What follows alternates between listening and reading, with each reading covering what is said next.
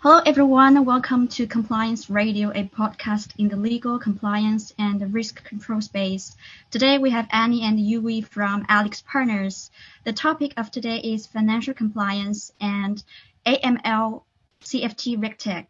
For those who do not know, AML is anti-money laundering, CFT is combating the financing of terrorism, and RegTech is regulatory technology. Uh, welcome, Annie and Yui. Uh, first of all, may I ask why would you choose compliance jobs to be your career?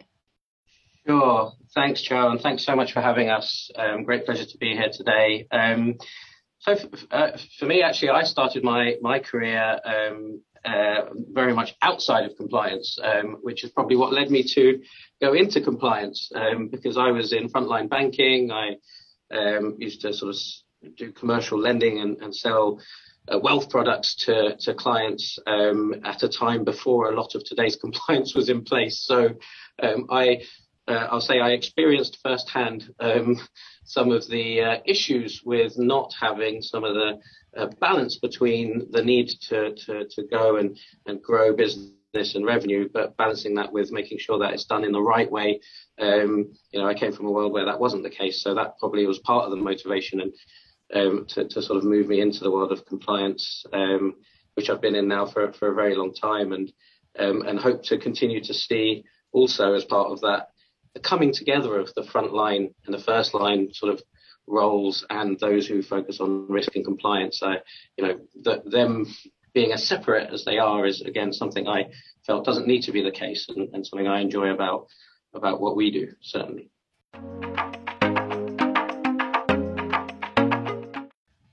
Yeah, and, and, and thanks, Jeff, for uh, for having us. Um, and you know, I, I think for me, I, I actually don't know if I and this probably wouldn't be much of a surprise to Anir, but I actually, you know, still, you know, can't really find the words to describe, you know, what it is that that sort of I do. It doesn't really neatly fit into sort of one bucket. It's not risk management. It's not compliance. It's not it's not banking.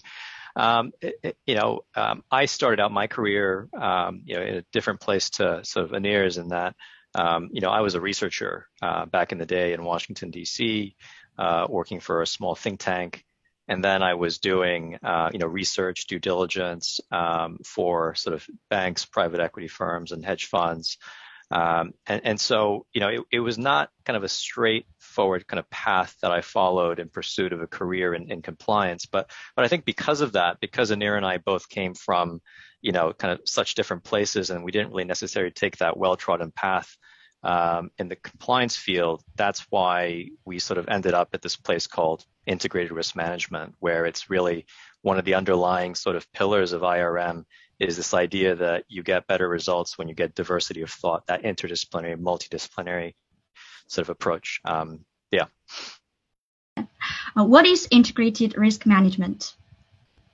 Okay. Um, so, you know, I think one way to understand integrated risk management or IRM is, is, sort of IRM's relationship to the existing approaches to, to how risk and compliance is done today.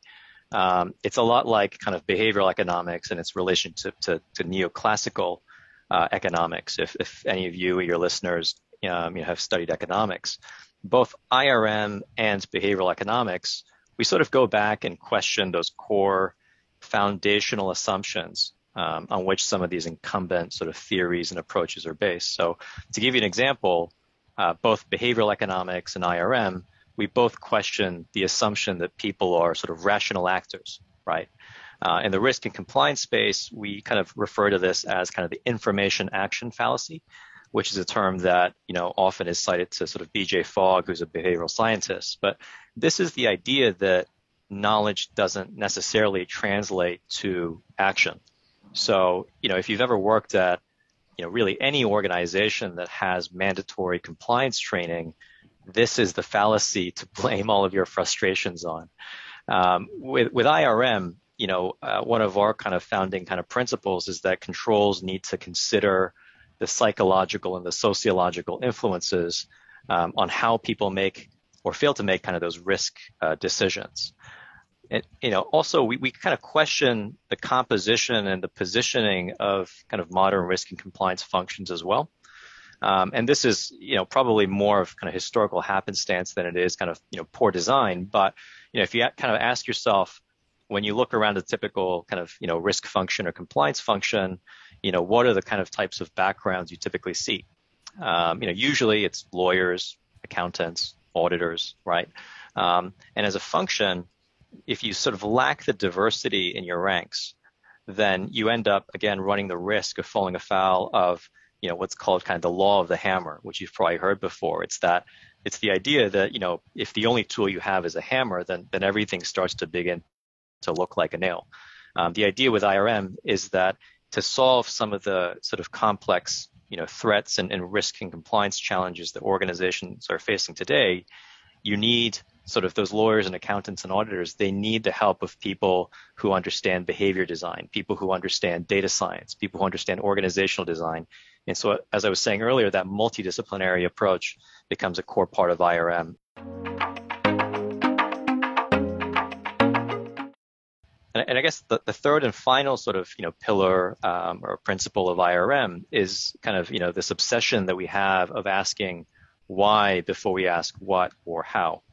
Uh, you know, if you look at again sort of a, a modern sort of organization um, that has a series of internal controls and processes out there, um, you know, there are many that you can probably point to and say create sort of little to no discernible value.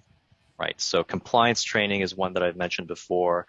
If you're a bank, there's a lot of data and information you collect from your customers that you probably don't look at again until it's time to sort of refresh that profile. So you know, these controls, despite not creating value, they remain in, in commission. And when we sort of talk to a lot of business leaders, they're under a lot of kind of pressure, increasing pressure to show fiscal discipline.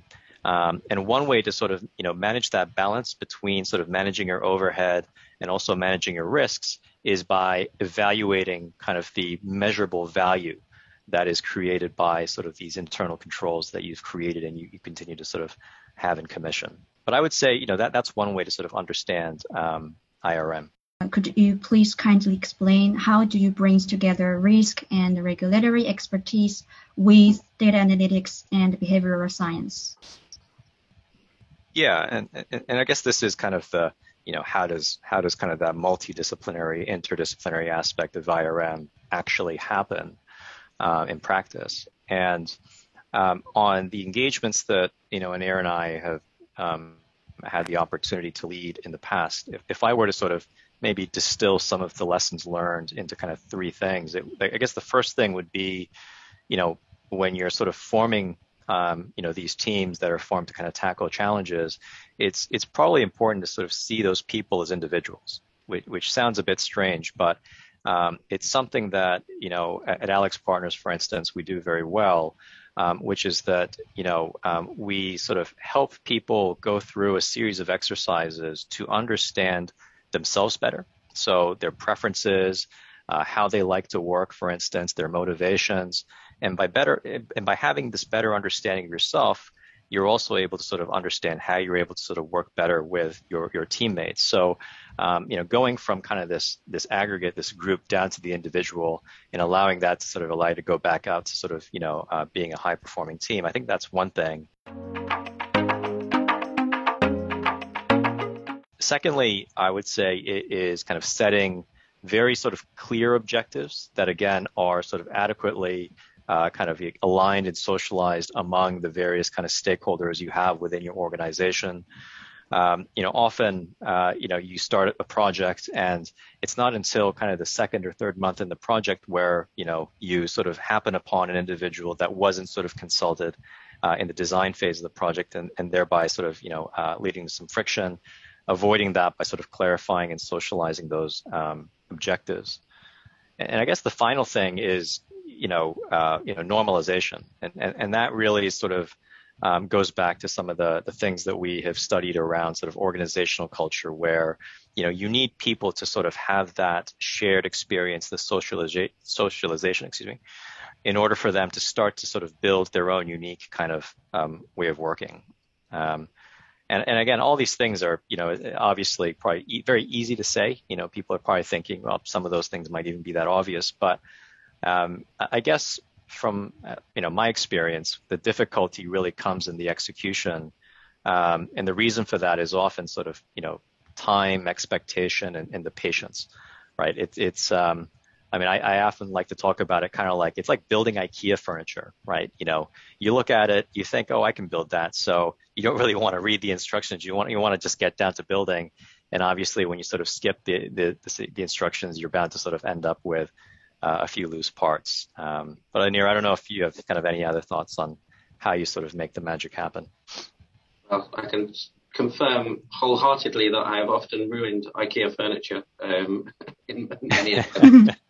Um, no, I think I think um, you know there's one sort of thing. How do you work better together as you bring these different skills? Um, and we've had, had lots of very interesting conversations. To Yuri's point about some of this stuff sounds um, you know quite obvious, and people sort of think they've done it. And you know I've I've run very large uh, programs uh, uh and change programs in the risk space all over all over the world, and you do sit out and you set the objectives and you bring people in um, and you develop your work streams and you know those are linked to the risks you want to mitigate and all of the, all of that good stuff. But the difference is that um, there is always there's there's a a bias or a single uh, uh, primary or over uh, overarching objectives that's kind of influencing all the others, particularly in a waterfall approach. So it might be the system that needs to be in place, or it might be the policy that you have to show the regulator that you're adhering to. Um, now, we're not saying those drivers will disappear. Of course, those types of drivers will still exist, but just because the trigger to something that is required might be a regulatory change or a policy update or a system uh, change, w- you know, it doesn't change the approach. From an IRM perspective, making sure that at the outset um, you look at the data and what could be done, but in the context of what you expect from your people and how do you bring those things together and set measurable objectives around it. It's a very, very different approach from, from the outset in order to achieve, um, you know, the way forward and, and to bring people together um, to, to sort of achieve that outcome.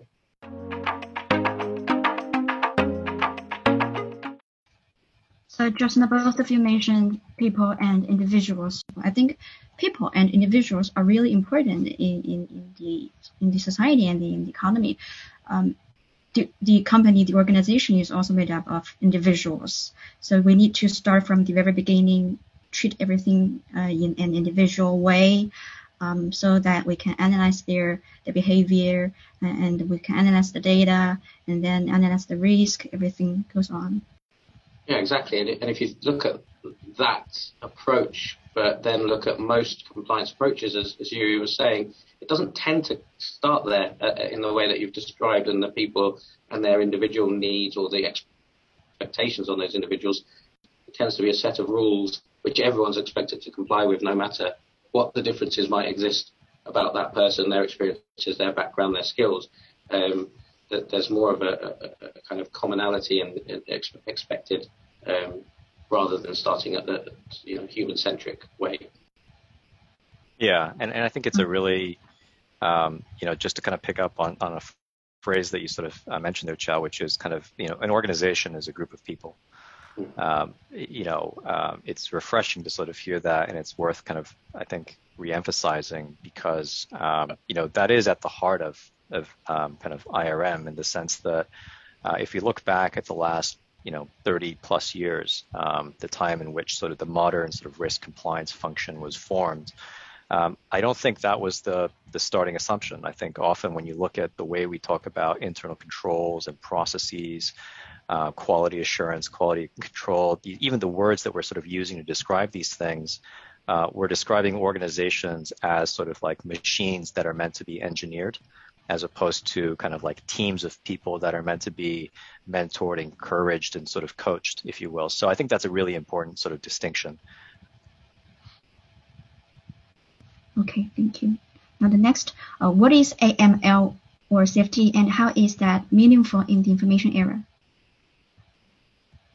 Yeah, sure. Thanks, Charles. I think um, you know AML CFT or financial crime is certainly nothing new. It's a risk type um, that that's been around for, for you know for, for quite some time. And if anything, it's probably making the headlines less these days than it did um, um, it did it did sort of you know even 10, 10 years ago or so.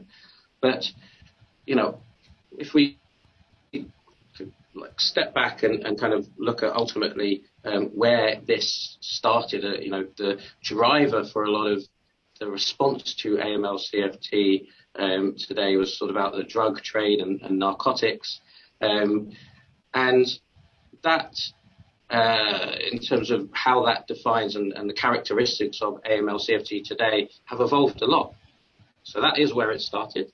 Um, and a lot of the initial responses that were put in place were driven by the nature of drug trafficking and, and, and narcotics. But the reality is there's all sorts of crimes uh, of different natures and different characteristics that lead to um, you know illicit and illegal money flowing through all of our systems today. Um, but at its core, there are there is a lot of demand for illegal things in our society. Um, and there are a lot of very sophisticated, very organized groups of people at different levels who are able to supply that demand. And in between those two things, we have uh, government, public sector, you know, significant institutions that are setting standards, rules, regu- regulation, and legislation. Then we have a huge, you know, burden on on industry. Um, you know, we focus a lot on, on financial services, and there's a heavily regulated industry there is a lot of expectation on banks and insurance and insurers and others to understand when that, you know, when they're stuck between that demand and supply, when that money's flowing through them, expected to identify it, detect it, expected to be able to quickly respond and, and work closely with, you know, police and other public sector services. Um, and you know you have everything from controls all the way through to threat responses. So a whole plethora um, of different aspects of this you know humongous um, industry that's created now around AML CFT because it goes all the way back to um, you know originally with drugs and narcotics, but now for so many many more things. There is a big demand all around the world for bad things, and there's a lot of people who supply them and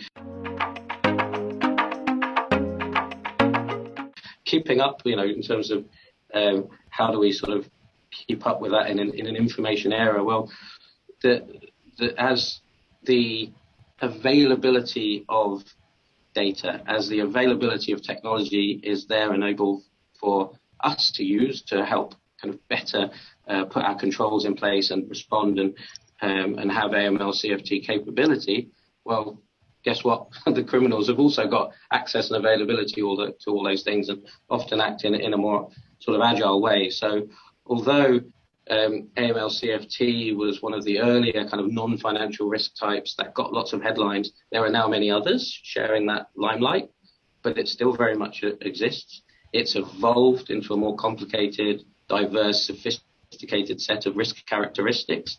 And you know, as we start using different methods and tools and technologies to respond to it, you know, the, the, in this age, the um, ability of those providing that supply and, and trying to avoid all of those controls, their capability goes up equally with that data and with that technology.